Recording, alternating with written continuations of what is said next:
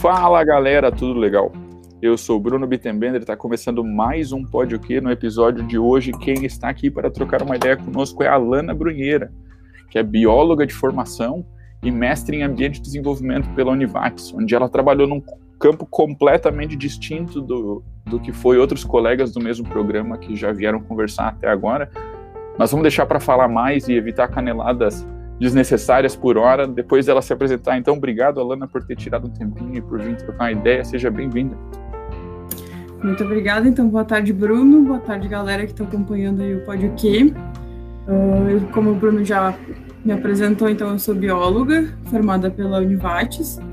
Uh, entrei na minha graduação em 2012, por aí, e já dei sequência, então, para o mestrado, depois da, da finalização da minha graduação, também na Univates no programa de pós-graduação em Ambiente e Desenvolvimento. Uh, eu trabalho, então, com, na linha de paleontologia, mais especificadamente com paleobotânica, é uma área mais distinta, assim, do, do comum dos biólogos trabalharem, mas é, com certeza, uma das áreas mais maravilhosas da biologia. E eu trabalho, então, dentro do laboratório de paleobotânica e paleoambientes da Univates. Massa. Vamos lá, para quem está vendo a primeira vez, o que, que é paleobotânica? O que, que a gente está falando?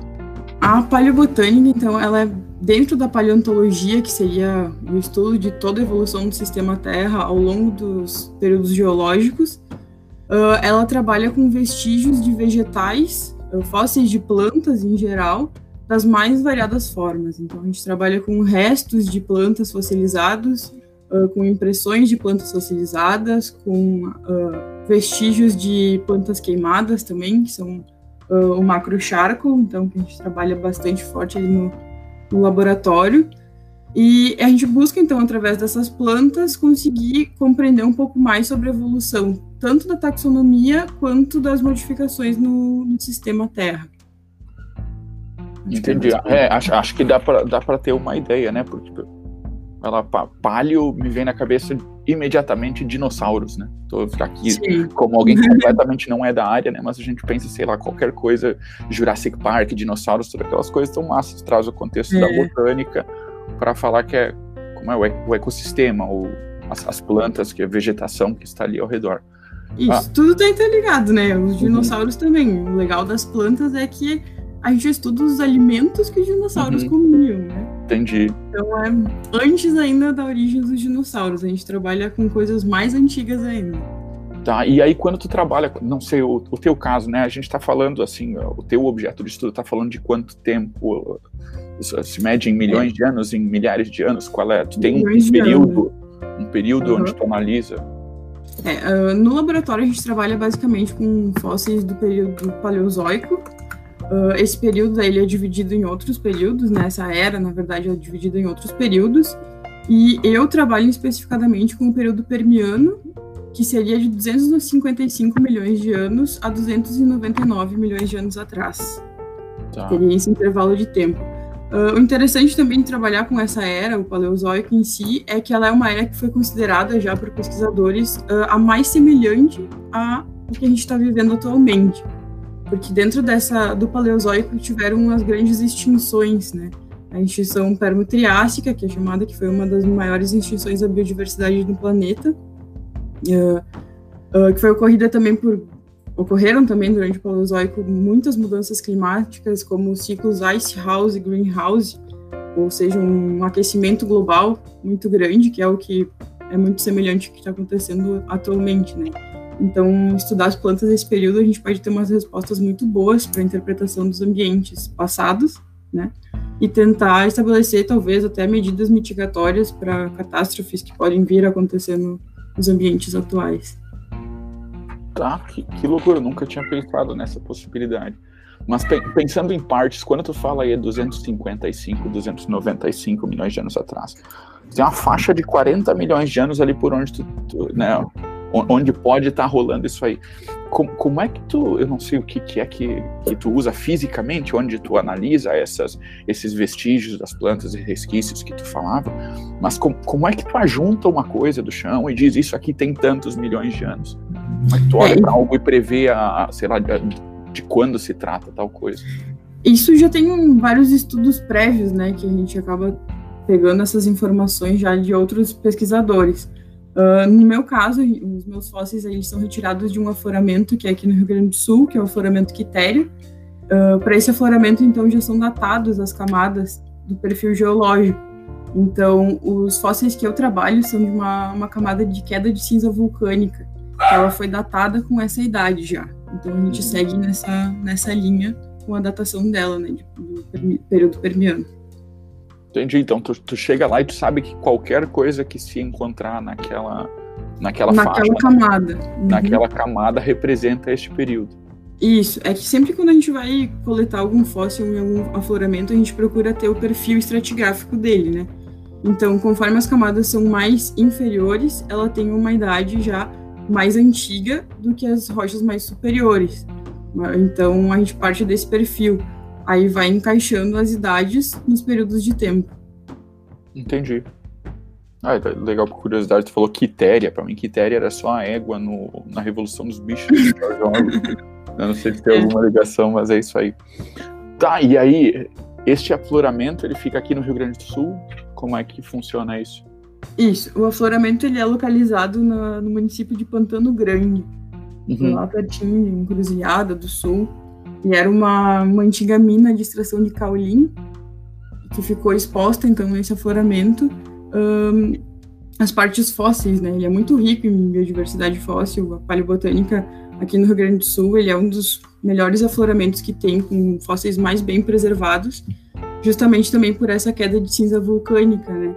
Então, essa camada de cinza vulcânica, como ela tem um grão muito fino, ela permite a preservação dos fósseis de uma maneira bastante detalhada. E é ótimo para a paleobotânica para realizar diversos tipos de análise. Entendi. E isso é o que? Vai lá, um tempo atrás a gente teve uma situação de uma erupção, ou o que que era, que, que jogou cinzas vulcânicas, que o pessoal falava que sujou, que ficou tudo né, aparente pra gente na, na cidade. Uhum. Que rolou demais dessa cinza vulcânica e meio que cobriu tudo que tinha ali, e aí possibilita a manutenção desse espaço?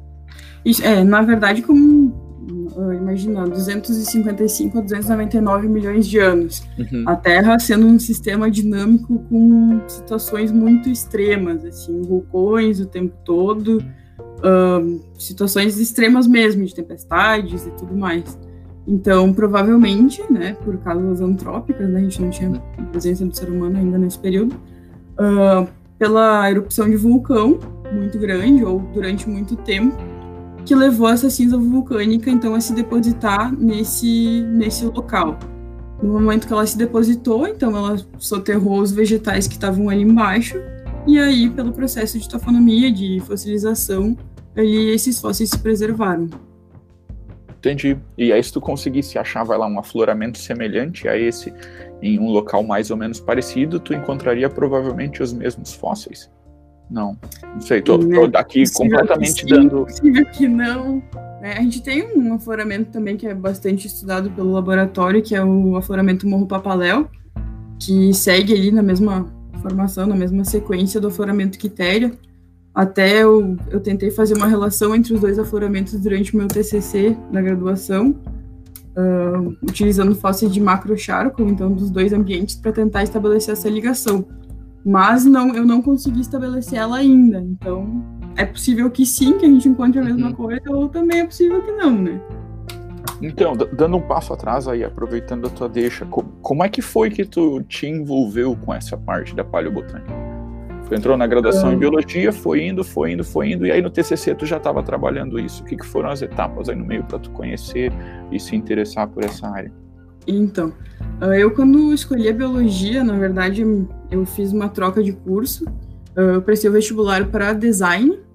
Eu trabalhava já meio que vinculado com o design, com criação e ah, edição de imagem e tal. Eu gostava bastante. Mas a minha segunda opção de curso foi engenharia ambiental.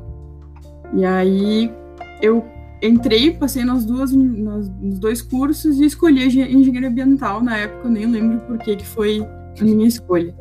Aí comecei a cursar engenharia ambiental e tive um professor que eu gostava muito dentro da instituição, uh, o professor Carlos Benhur Casper, que me dava, acho que é uma disciplina de biologia básica, alguma coisa assim. E eu cursei essa biologia para engenharia, eu acho até que era.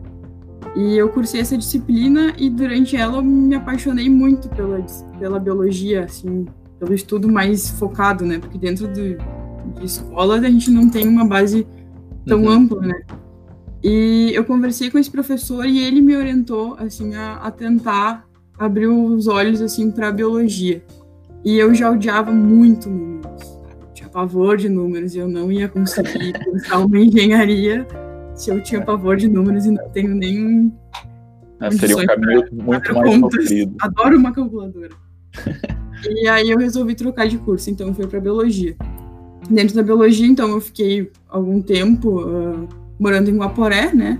Indo todos os dias até Lajeado para a Univates para cursar, até que eu tive a oportunidade de fazer o meu estágio, um dos estágios da biologia, no laboratório de palibotânica. Aí lá dentro eu abri os meus olhos totalmente para paleobotânica.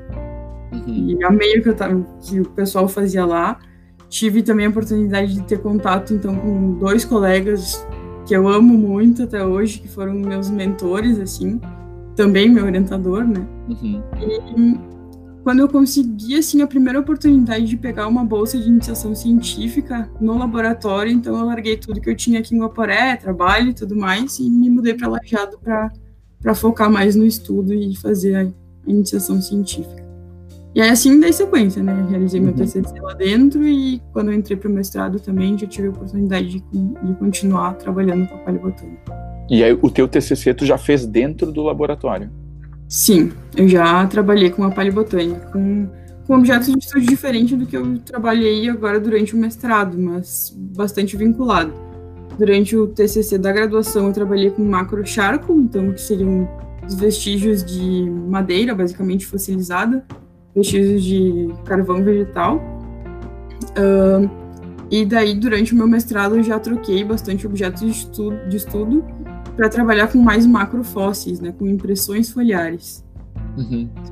Totalmente diferente do. É, a, a, gente já vê aí como, lá, como é interessante e enriquecedor para a tua pesquisa da graduação, que tu não tenha feito ela completamente solta, que tu já estava vinculado a um projeto de uhum. pesquisa, que já tinha, como tu falou, outros colegas pesquisando, vai lá, não a mesma coisa, mas pesquisando em áreas semelhantes. Então tu tem constantemente, vai lá, pessoas para dialogar sobre as coisas que tu está vendo, né, para digerir todas as informações que vão caindo. Acho que isso ajuda muito no desenvolvimento e na construção dos teus estudos durante a graduação. Mas aí, do, do macrocharco ao na graduação para essas empresas. Se eu estou falando errado, é porque, né, pra, eu ainda fui dar uma olhada no teu Lattes e eu li o nome da, da dissertação e eu falei, nossa, não tem a mínima condição de eu tentar falar os nomes, né? O que não é latim, literalmente, é, é um nome em inglês, uma coisa esquisita que, né? Precisa quase Sim. de um curso à parte. Disso para essas impressões de plantas, ó, como é que tu consegue aproveitar o conhecimento entre uma etapa e outra e o que que existe de novo ali que tu tu precisa, assim, sei lá, ab abrir mão das bagagens anteriores para mergulhar em uma nova, nova etapa. Então, é, foi uma coisa bastante desafiadora para mim também, porque quando eu fiz o meu TCC com o Macro Charco, eu já estava com um possível projeto na cabeça de dar continuidade nele, né? Uhum. Eu, eu fiz análises químicas no carvão vegetal e aí eu parti para análises mais morfológicas e anatômicas durante o mestrado, né, das, das, impressões foliares. Uh, o que eu aproveito muito disso é toda a questão geológica e da paleontologia em geral, né? Uh, tu ter o conhecimento do que, que são os períodos, do que, que isso pode influenciar dentro do, da formação do fóssil, ou dos tipos, dos diferentes tipos de fósseis. Uh, o que mais mudou, na verdade, foi a questão mais da biologia aplicada à paleobotânica, dentro do meu, da dissertação, né, que eu tive que aprender sobre uma planta, uh, reaprender o, como que ela estava fossilizada ali, uh, as estruturas que estavam presentes nela. Então, um, durante a minha dissertação foi muito mais vinculada à paleontologia com a biologia em si, uhum. do que durante a minha meu TCC da graduação, e que era mais uma foi mais vinculado à geologia. Eu tive que aprender uh, mais a, o contexto geológico. Entendi. Tá, então tu, tu, lá, tu, tu, migra dessa observação gel do planeta, da, das rochas, para a parte mais de ecossistema. Legal. É, eu vou, assim, nesse, durante a dissertação eu pude ver o que real, realmente clarear também, uhum. uh, como a biologia, a paleobotânica, os estudos ecológicos estão totalmente vinculados um com o outro, assim. Porque os fósseis, eles permitem a gente ter, preservam, na verdade, estruturas que podem estar bem relacionadas às condições ambientais, como padrões de venação, foliar, uh, poder de evapotranspiração, níveis de CO2, uh, tudo pela presença do, da estrutura que está preservada na planta fóssil. Entendi. E, e, o que que... Vai lá. Eu não sei nem o, o quanto faz sentido essa pergunta. Mas existem muitas diferenças na planta que tu observa fossilizada naquele período. Pra, existe um derivado dela hoje, uma, uma evolução, um processo de, de mutação para ela chegar hoje, ou a planta é a mesma, ou nesse período, o, o que que tu pode observar que mudou? Que tipo de planta tu trabalhou? Vamos por partes na pergunta. É. Com que tipo de planta tu trabalhou? O que que tu observa aí? Vou te dizer que essa foi uma das perguntas mais uh, difíceis de responder durante a minha banca da dissertação. Oh. Por quê? A planta que eu trabalhei, ela é uma planta que já está extinta, então a gente não tem nenhum exemplar dela uh, presente hoje. Então a gente não consegue fazer a comparação do fóssil com o atual. Diferente, por exemplo, da, do ginkgo biloba. A gente tem ele hoje e tinha ele em fósseis. Uhum. Então a planta que eu trabalhei, ela é basicamente uma samambaia com sementes. Tá. Hoje as samambaias, então a gente sabe que elas se reproduzem por esporos, né? E aquela planta, ela tinha todas as características semelhantes às samambaias atuais, porém a estrutura reprodutiva dela era, era por semente. Então, essa planta hoje a gente não tem mais, seria a Botrichiopsis plantiana, né? E a válida e a vaiciana.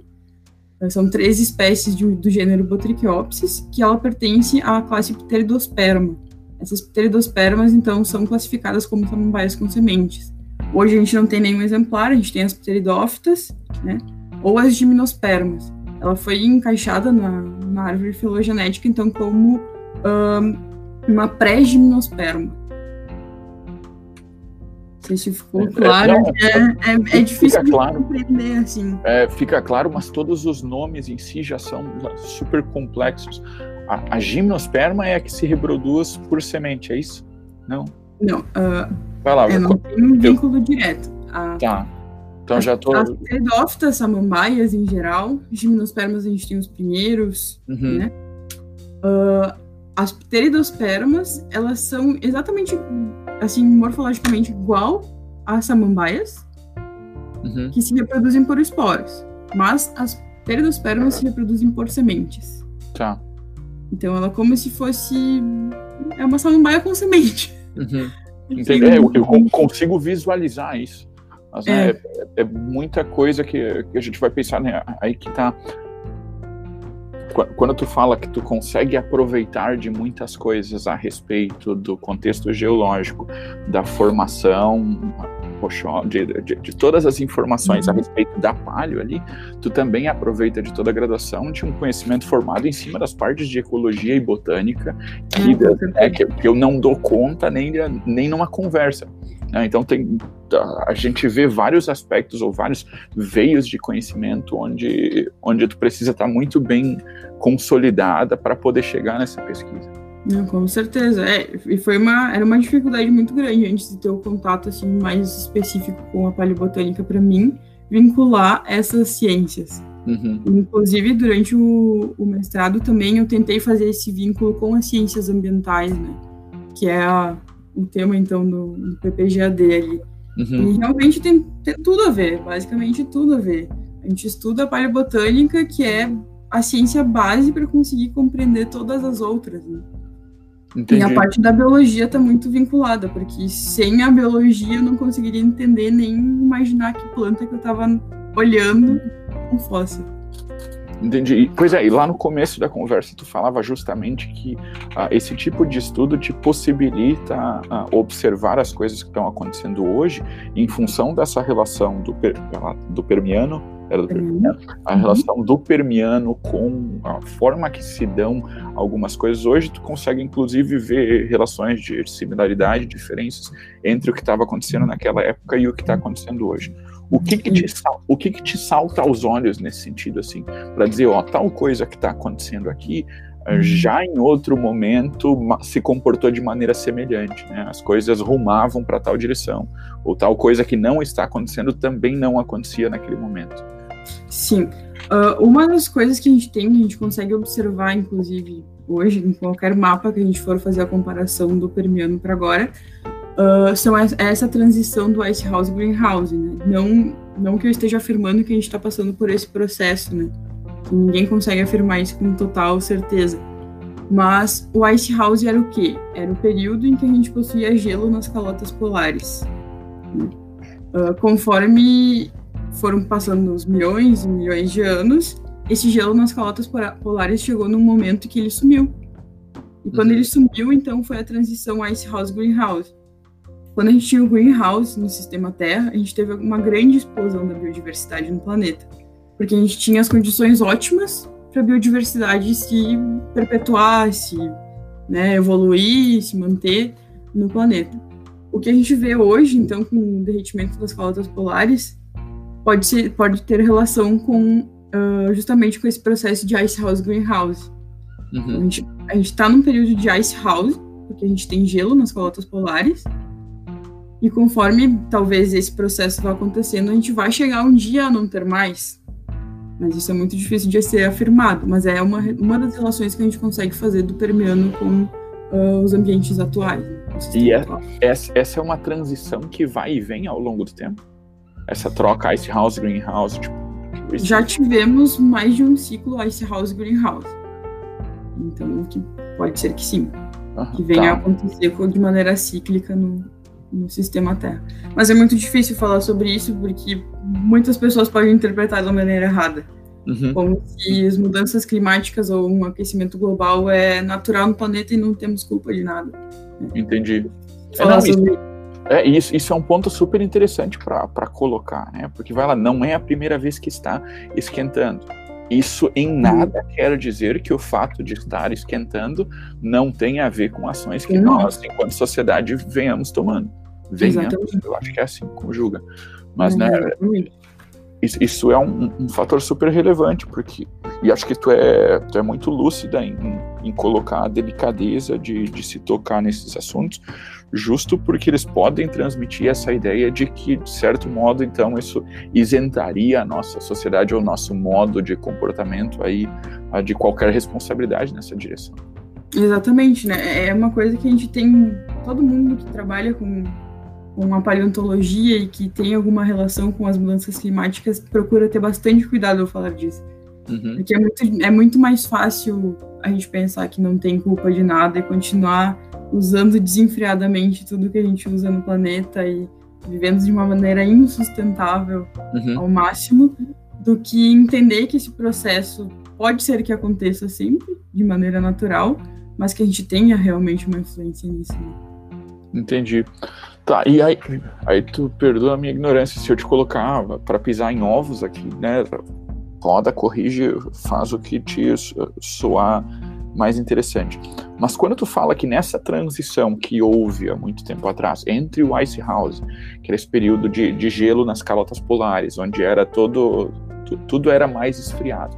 Essa transição que houve para o greenhouse, ou seja, aumentou toda a temperatura e isso favoreceu o aumento da biodiversidade e a evolução da, da, biodiversidade, vamos dizer assim, eu como leigo da área, eu tendo a pensar na evolução sempre como um processo positivo. Né? A gente vê a evolução como melhora. Por que haveria de ser não tão bom neste caso quando, quando acontece esse, esse aquecimento, né? O que a gente está falando é a gente não sabe ah, como, como foi e qual é a, a realidade cíclica disso, mas definitivamente a gente está esculhambando as medidas de modo a acelerar esse aquecimento. Uhum. Qual é o problema com um aquecimento desses, né, o aquecimento do, lá, do, do, ecossistema todo, se a gente pensar que houveram lá, melhorias nas condições da biodiversidade? Né? É, se faz sentido essa reflexão, ou se é só, só uma volta de, de palavras, mas me, me pulou na cabeça essa curiosidade. É, eu acho que a pergunta é, não é tão bom para quem, né? É para quem? Para quem que não é tão bom essa mudança, esse aquecimento global? Porque, na verdade, se a gente teve a explosão e as condições ótimas para a biodiversidade se perpetuar de uma maneira e crescer uhum. muito melhor, eu acho que o problema não é tanto para os ecossistemas em geral, acho que é mais para a população humana, né? O aumento do, do, nível do mar, vão ter migrações populacionais, obviamente, uhum. problemas sociais, porque essas pessoas vão ter que se integrar em outros sistemas. Eu acho que esse problema é mais social do que ambiental. Tá. Aí teríamos um, um fator extremamente relevante para colocar. Na primeira temporada ainda tinha conversa com a, com a Marina Dalzocchio, que é bióloga também, e ela trouxe aquela uhum. ideia do, a, ideia de Gaia, do, daquele, eu acho que o cara era biólogo também, não me lembro o nome dele, mas de, de, que o planeta funciona como um ecossistema propriamente. Então, vai esquentar, vai dar de boa para o planeta. Né? O planeta uhum. vai sobreviver de conta, vai trocar o tipo de espécies que estão aí, vai dar ruim para nós. Né? E acho que é, é extremamente interessante a gente colocar também a ênfase nesse aspecto quando a gente fala de sustentabilidade do aspecto social, né? Dessa, dessa, condição. O, o, o, problema não está só no, no fator ambiental, pensando em, em, biodiversidade que pode sofrer com isso, está na, na grande miríade de problemas que vão surgir daí. Sabe? Nossa, imagina se o nosso litoral, vai lá, nível Brasil, subir, sei lá o que, 50 metros. Né? Nossa não, não, sei quanto implicaria 50 metros né, na, na, questão de tempo, mas sim, isso compromete. Hoje nós temos sei lá quanto por cento da população vivendo no litoral, né, ou vivendo em zonas litorâneas. Se essa, esse nível de água sobe, bom, toda essa galera migra em, muito rapidamente em direção ao continente. Quando ela uhum. migra, ela não migra com ruas e sistemas de esgoto pré-estruturados e escoamento de produção e tudo mais. Então a gente quase volta a ser caçadores e coletores no, é. meio, no meio das plantações de soja, porque o Brasil para dentro é quase só plantação de soja e, né? Então, então começa é. aí uma, uma gama de novos problemas que é tropeço atrás de tropeço. Exatamente. Até a, a, diferença de culturas que vão ser encontradas em diferentes lugares, né? Já vai ser um, pro, um problema, não, deveria ser, né? Mas acaba se tornando um problema, né? Quando as culturas se chocam de maneira tão repentina. Uhum. Tu fala culturas no sentido social ou culturas hábitos, de alguns é. de hábitos, tá? Isso. É, sem, sem dúvidas, porque quando a gente está pensando a nível Brasil, já existe todo um, né, um, um choque cultural em, em, difer, em diferentes pontos. Agora, quando a gente vai pensar em outras realidades, aí, aí tanto eu quanto acho que tu também vamos estar tá entrando em, em, pontos que não, não dominamos e muito facilmente a gente vai começar a dar canelada. Uhum. Existem diferenças culturais que vão gerar conflitos né, bastante complicados. Uhum. Legal, pô. E aí, essa, essa, é uma das coisas que tu observa de, de semelhança, esse, esse aquecimento que havia naquela, que houve naquele período e que está havendo novamente agora, que ele é, vai lá, acelerado e intensificado uh, em decorrência de, de hábitos que nós temos, em decorrência de, de modos de funcionamento da nossa sociedade. O que, que mais tu identifica que, que, que pode ter relação nesse período? Olha, eu acho que isso é a coisa que mais é a mais maior semelhança assim que vai desencadeando outras, né? Tanto pela talvez pela pela cobertura vegetal que estava presente no, no, planeta também durante esse aquecimento as plantas modificam e vão se tornando mais aptas a viver dessa forma, de certa forma, né? Eu acho que é a, a mais crucial assim é essa alteração do ice house greenhouse, né? que é o que tem que prestar atenção e ver o que, que realmente alterou. E o, o que que tu entende que tem sido assim o, os, os pontos mais críticos onde há essa aceleração? Porque, vai lá, a gente tende a, a, apontar muitas coisas para o comportamento individual dessas coisas e dizer que, sei lá, o, o consumo de água tem que ser observado quando vai tomar banho para o banho ser mais rápido, ele tem que ser controlado, sabe? As, aspectos muito assim individuais que eles não parecem ser. É que. Ah, aí eu vou estar tá, uh, falando coisa que não. Que, que daqui a pouco compromete, né? A, a, a, gente traz para o indivíduo quase como se toda ação pudesse estar em ações individuais. E eu gosto muito dessa dualidade de fazer as reflexões do que, que do, do coletivo tem que ser visto na ótica individual e o que, que do individual tem que ser visto na ótica coletiva. Então. Se, se, a gente está aí pensando muito em ações individuais, o que que tu vê como ações coletivas que mais têm afetado ou mais que têm uh, acelerado esse processo de aquecimento? Olha, eu acho que o consumo desenfreado de todas as coisas possíveis. Eu não sou, eu nunca fui, na verdade, uma, uma pessoa muito extremista em todas as minhas ideias, principalmente vinculadas à sustentabilidade. Uhum. Eu acredito muito na redução das coisas. Eu acho que no coletivo a redução é uma coisa que mais funciona. Então a redução do consumo vai reverter lá atrás, né? Uma outra redução e outra e outra uhum. e outra automaticamente isso vai ter um impacto muito maior no, no sistema Terra em si, né? Uh, então, eu não gosto de dizer, assim, por exemplo, para as pessoas, ou ser extremista a ponto de não comer mais uma coisa, uhum. Ou uh, não fazer mais uma coisa, ou ter um lado muito definido. Eu acho que se a gente conseguir reduzir o nosso consumo, os nossos hábitos e tentar melhorar eles, é a melhor estratégia para conseguir viver em harmonia com o sistema. Boto fé, entendo. Carlão falava também no segundo episódio da primeira temporada sobre a ideia de tomar consciência em cima das é. O que, que realmente é necessário, né? O que, que é extremo, o que, que é uhum. Muito a mais do que a gente precisa, porque a gente está consumindo e a gente está já em superlotação no planeta há muito tempo, né? Então, se o planeta já não tem uh, condições de manter toda a população, espécie humana que uhum. tem, usando o necessário, imagina consumindo muito. Entendi. Massa, pô.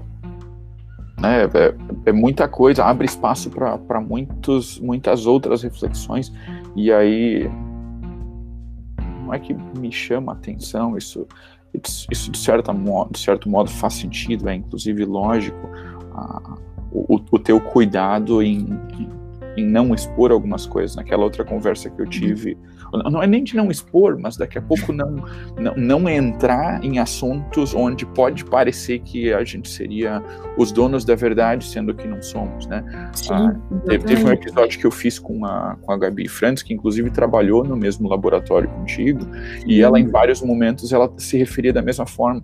A gente trabalha com informações que elas fundamentam outras coisas que a gente vai construindo, mas elas não uhum. trazem, e ela, né, isso, isso que tu disse, elas começam a nos mostrar coisas que se repetem, elas começam a, a apontar e dar ênfase em direções para as quais a gente tem que olhar, mas elas não necessariamente entregam uh, respostas fechadas, né?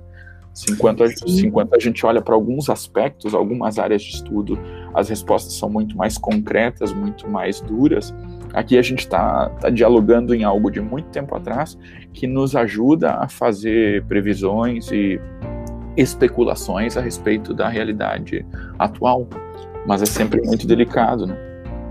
É, é muito delicado porque também é difícil de todo mundo interpretar da mesma forma, né? Todo mundo tem um conhecimento diferente, então eu, eu tomo muito cuidado com isso.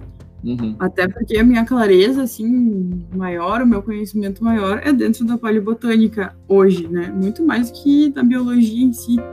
Hoje eu me uhum. sinto muito mais segura em conversar sobre paleobotânica do que conversar sobre biologia. Entendi.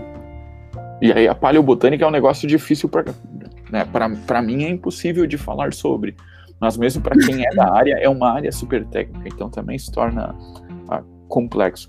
Mas vai lá, para quem está nos ouvindo, Alana, vamos pensar assim: como é que funcionam a, as, as etapas? O, não metodologicamente, mas como é que tu constrói os estudos, por exemplo, o que deu origem para essa tua dissertação? o que que tu precisa fazer? Tu vai ao campo, tu olha para o que, tu coleta o que e faz o que com isso, até que tu consiga chegar nas, nas informações que te permitem construir o teu estudo. Tá, eu vou partir, acho que metodologias são bastante diferentes com diferentes objetos de estudo. Por exemplo, do charcoal é uma coisa bem diferente do que com um, os macrofósseis, né? Mas, basicamente, para minha dissertação, que foi uma mais recente, então a gente coletou os fósseis no afloramento Quitéria, lá em, em Pantano Grande. Um, a gente identifica os fósseis no próprio campo, identifica a camada que eles estão depositados e vai com o trabalho bruto para fazer a coleta, com picareta, com martelo geológico. A gente retira as porções, procurando retirar sempre mais inteiras possíveis, né, para preservar justamente o, o, fóssil quanto mais inteiro melhor. Um, depois da coleta desses fósseis, fósseis eles vão para o laboratório de paleobotânica e evolução de biomas da Univates, onde a gente faz a triagem do material, separando então uh, os fragmentos que estão bem preservados. A gente observa quais são têm melhor potencial, então, né, para realizar análises e nesse caso do, da dissertação, então eu realizei análise, análise em estereomicroscópio para identificar os padrões morfológicos das, dessa planta e depois eu realizei análises em MEV. Aí no MEV uh, eu fiz em microscopia eletrônica de varredura, no caso. Uhum. Eu fiz uh, análises em baixo vácuo, onde eu consigo colocar minha amostra do fóssil inteiro no equipamento e aí eu realizo análise sem machucar nada, assim, preservando ela integral, assim, inteira, para depois, se quiserem fazer alguma outro tipo de análise em cima, isso ser possível. Uh, quando as amostras são mais precisam ser mais detalhadas, então a gente retira fragmentos delas e aí monta em stubs, que é um suportezinho, né, para colocar dentro do equipamento, e aí realiza essa análise uh, com imantação de ouro para isolar bastante a amostra da umidade e não interferir nas imagens que a gente obtém né, no MEV. Eu não sei como falar disso de uma forma mais, é, não, mas mais assim, simples, é muito difícil. É, e assim a gente consegue ter uma noção minimamente, né? Porque, olha lá, eu conversei com a Bárbara, ela falou que trabalhava com cavernas, mas o que, que tu faz com uma caverna? Aqui uhum. tu tá dizendo que tu vai lá e lasca um pedaço do, do da, daquele afloramento rochoso, daquela, daquele negócio, tira aquele pedaço, de forma mais cuidadosa possível e leva para tecnologias de microscópio para poder preservar e observar ele. E aí, de, depois de analisar, tu faz o que com isso? Então, uh, nesse caso, eu fiz a descrição, é uma descrição inédita, inédita da anatomia e da epiderme foliar dessa planta. Porque como a gente trabalha com impressões, é esse, nesse caso é impressão foliar, a gente trabalha muito com, todos os pesquisadores em geral, trabalham muito com análises morfológicas. Então a gente define espécies de fósseis uh, através da morfologia, são morfoespécies chamadas na uhum. paleontologia, na paleobotânica, que é diferente da biologia em si. Né? Uh, e aí eu busquei fazer uma análise então mais micro, tentando analisar quais eram as, as estruturas menores preservadas ali, uh, presença de estômatos, a diferença da venação foliar, traqueídeos ou elementos de vaso dessas plantas, e tentando sempre procurar então a estrutura reprodutiva, né, para comprovar mais uma vez que uhum. elas realmente eram samambaias com sementes. Essa é a diferença da, das plantas atuais. Claro, esse, esse era o ponto chave do teu estudo, né? Que era, era essa observação a respeito da, da uhum. reprodução. E aí, quando, não, quando não fala... era da reprodução, era da, das características anatômicas e epidérmicas. Da reprodução tá. a gente não conseguiu, infelizmente.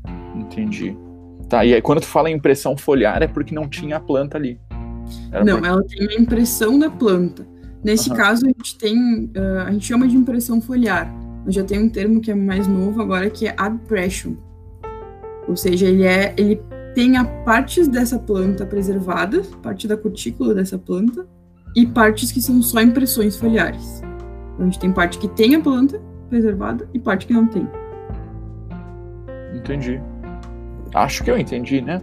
Tá, e, e aí, meu, tu, tu, tu, tu, chega num pedaço lá onde, está esse afloramento, tu deduz que ali vai ter a, essa impressão foliar e aí tu meio que escava ao redor dela?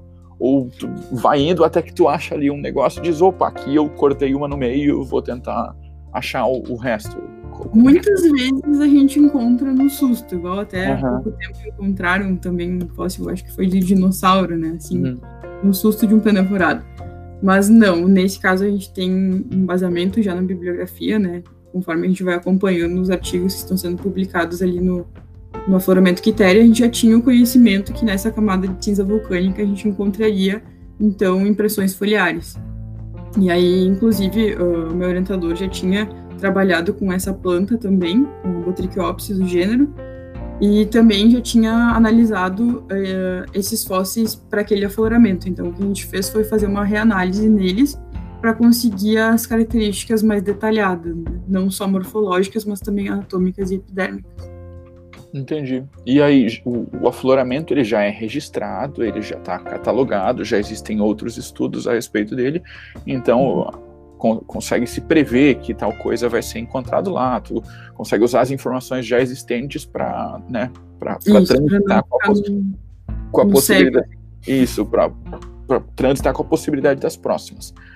Quem consegue ir a um lugar desses? Existe um, um resguardo desse lugar? Ou pode o Bruno simplesmente ir lá com, uma, com um negócio e cavocar e mexer? Ou isso são espaços uh, resguardados para que os profissionais e pesquisadores vão lá? Como é que funciona isso? O afloramento quitéria, ele é um afloramento restrito, né? Ele está dentro de uma, uma propriedade privada, que é do seu Francisco, que é um morador lá do, de Pantano Grande. A gente tem até, agora no último ano, a gente fez até uma placa, então, para reforçar essa restrição do afloramento. Para a gente entrar nele e fazer as coletas, a gente tem que ter uma autorização do CPRM, e a qual o laboratório, então, ele já tem para alguns afloramentos aqui do Rio Grande do Sul. E também a gente sempre visa, assim, pedir a permissão para o seu Francisco também para acessar o local, né, já que é uma propriedade privada dele. Entendi. Mas de, de resto, assim, é, é, a propriedade de um cara. Isso está dentro da terra de, um, de uma pessoa. Sim, está dentro da terra dele. Como era uma extração, uhum. né? Normalmente esses afloramentos fitofossilíferos, eles sempre se expõem, assim, ou em lugares de minas, ou extração de algum tipo de mineral, ou abertura de ruas, principalmente. Conforme o pessoal vai lá, vai fazer uma rodovia, aí tu vê que fica exposto, assim, numa lateral, um, parte de um morro, por exemplo. Uhum. E aí uhum. dentro desse morro a gente vê todas as sedimentações e tem as chances de terem fósseis ali. Entendi. É legal. Uma vez em uma disciplina com o professor André, que inclusive foi teu, teu orientador, ele uhum. nos levou no caminho a Santa Maria. Não lembro como, como chamava, mas era um espaço justamente como esse que está falando, que é um, um canto de uma rodovia, assim, um paredão, e nesse paredão tu vê como se fosse desenhadinho as camadas é. de um bolo, assim, né? E ali. Curva do, curva do Belvedere, eu acho, encruzilhada. É, né? é, eu uhum. acho que foi isso aí. Eu acho que uhum. foi encruzilhado. Aí, esse afloramento tem bastante depósitos de, de carvão. Não sei se tu lembra, mas ele é bastante escuro, assim, e tem bastante presença de macrocharco. Uhum. É, não, não, me, não me lembro porque não saberia observar uhum. essas coisas. Assim. mas faz sentido. E é legal porque assim, inclusive as pessoas que estão nos ouvindo conseguem ter uma ah, observar esse tipo de coisa na hora que tu tá andando na, na rodovia, observem os paredões do lado. Por vezes uhum. pode ser que esteja passando em um que ali justamente estejam mais claras essas essas camadas que vão representar as representar não, né, que estão ali mostrando o corte da, das eras, né? Sim, é, exatamente. Era... Tem milhões de anos expostos aí na, na no vidro da janela do teu carro, né? Louco demais. que legal, pô. E pra gente fechar, Alana, eu pedi que tu trouxesse, que tu não, né? É de praxe já. Eu peço pra galera que vem aí trocar uma ideia, trazer uma citação que, que lhes chama a atenção, que de certo modo ou caiba na conversa, ou que gostariam de, de deixar para quem vai estar tá ouvindo o podcast. O que, que tu trouxe pra gente? Então, eu trouxe uma frase aqui, eu acho até que a gente já trocou uma ideia sobre essa frase um dia lá no laboratório. Certo. Mas que é uma frase que ela tá uh, na frente da minha mesa do laboratório, um quadro, e que sempre me chamou muita atenção. Toda vez que eu leio ela, assim, eu fico pensando, botando a mão na consciência e pensando o que, que eu vou deixar aqui para as próximas civilizações. Que ela é uma frase de Wendell Berry, que é um romancista e ativista, então, ambiental. ele, ele traz então: Nós não herdamos o planeta de nossos antepassados, nós o pegamos emprestado de nossos filhos. Eu, fico sempre pensando muito nela porque eu demorei muito para conseguir ter um raciocínio tão claro sobre ela, assim, e ver que realmente a gente está ocupando aqui um sistema que não é nosso. Né? O sistema Terra não é nosso, a gente não tem poder algum sobre ele e mais pessoas vão vir aqui, vão ocupar o mesmo espaço que a gente está ocupando, mais espécies vão viver aqui por milhares de anos e outras milhares já viveram. Então, como a gente tem que ter o cuidado e tratar ele como se fosse o nosso corpo. Né? Que legal, pô. Massa, massa mesmo. Nossa, eu, eu acho que a gente já deve ter trocado, porque eu gostei muito da frase e imagino que se ela tivesse me pulado aos olhos em qualquer outro momento, eu teria certamente né, tido vontade de falar sobre. Uhum. Mas é, é, bacana porque ela, ela inverte a ótica da, tanto da, da responsabilidade quanto da, da, direção das coisas, né? Ao invés, da, ao invés da gente pensar né, que, a, que a gente está recebendo, a gente pensa a quem nós devemos né, guardar e garantir. Ah, de novo, eu voltando lá na primeira temporada, eu conversei com a Marina, depois com o Carlão, e sempre fazendo referência, por isso que eu gosto dessa ideia da, da galera trazer essas frases, porque elas permitem a gente fazer relações e, e, interações entre áreas e entre pensamentos. E lá eu falava do Edmund Burke, que o, o Edmund Burke é um, ah, um filósofo da, da parte política inglesa de 1800 e lá vai coisa, 1700 e ele morreu em 1797, se não me engano. E ele fala uhum. da questão do pacto social, que é essa parceria entre os vivos, os mortos e os ainda não nascidos. Né? Então essa essa frase aí tantos anos depois, ela continua reafirmando a importância da gente pensar nisso que existe tanto entre os que vieram antes de nós quanto os que virão depois, né? É, o, é. o, fortalecimento desse, é, desse, desse espaço que nos une a todos. Né? É, eu acho que ela, ela faz a gente também pegar um, ter uma responsabilidade maior, né? Quando pensado no que a gente vai deixar e não no que deixaram para nós. Uhum. Então, é como eu te disse, eu sempre tenho, eu tenho ela na, na minha frente, na, na mesa do laboratório, e toda vez que eu paro para ler ela, eu coloco a mão na consciência para repensar algumas atitudes que posso estar fazendo errado. Ela nos arranca da condição de objetos e nos força na condição de sujeitos. exatamente. Que legal. Uhum. Massa demais. Obrigado, Alana, por ter tirado esse tempinho e vir trocar ideia. Acho que não podia ter fechado melhor aí essa, essa reflexão. Fica para a galera também pensar pensar no banho, pensar antes de dormir, naquelas horas de sono, todas essas coisas assim. Pensar no é, consumo. Eu te agradeço. Foi uma honra aqui estar participando do Pode O Quê. Eu acho que essa é uma, uma mídia que tu assim, acertou em cheio, principalmente para divulgação da ciência. A gente já tinha, acho, também sempre trocando ideia de como é que a gente vai passar a ciência adiante para a sociedade de uma maneira mais fácil. Uhum. Eu acho que essa foi uma das melhores maneiras. Te dou os parabéns também pelo Quê. Que legal, obrigado. Eu tenho gostado muito. A princípio, quem vem trocar ideia tem gostado também. E uhum. volta e meia aparece um aí que está ouvindo que também está se divertindo. Então já está super valendo a pena. Com Massa certeza. demais. Esse foi o último episódio, então, da terceira temporada, galera. Assim, passamos a régua aqui, pedimos a conta por uns dias e logo menos viemos com mais uma etapa aí. Uh, volto a dizer que está todo mundo convidado a vir trocar ideia, a mandar seus feedbacks, a a trazer o que concorda, o que discorda, outras linhas de pensamento, né? Uh, ah, para mim é, é sempre uma oportunidade muito grande de trocar ideia com gente como a Lana, que é de uma área completamente distinta à minha, mas sempre é um super desafio, porque né, a gente está falando de coisas que putz, né, se é, se é, difícil a gente falar dentro da nossa própria área, pela, pela, pela delicadeza de abordar alguns temas, pela incerteza que a gente tem de algumas informações, a gente transitar na área dos outros se torna mais escuro, mais, né, uh, mais descontrolado ainda. Então, obrigado, Alana, em teu nome a todos os outros que, que vieram ao longo desses dias aí trocar ideia, que tiveram paciência para ouvir as minhas caneladas e barrigadas ao longo das, dos diálogos. E é isso aí, vamos se mexendo para né, construir mais condições de acesso ao conhecimento científico e para que isso seja também um pouco do que a gente deixa para esses que virão depois. Isso aí.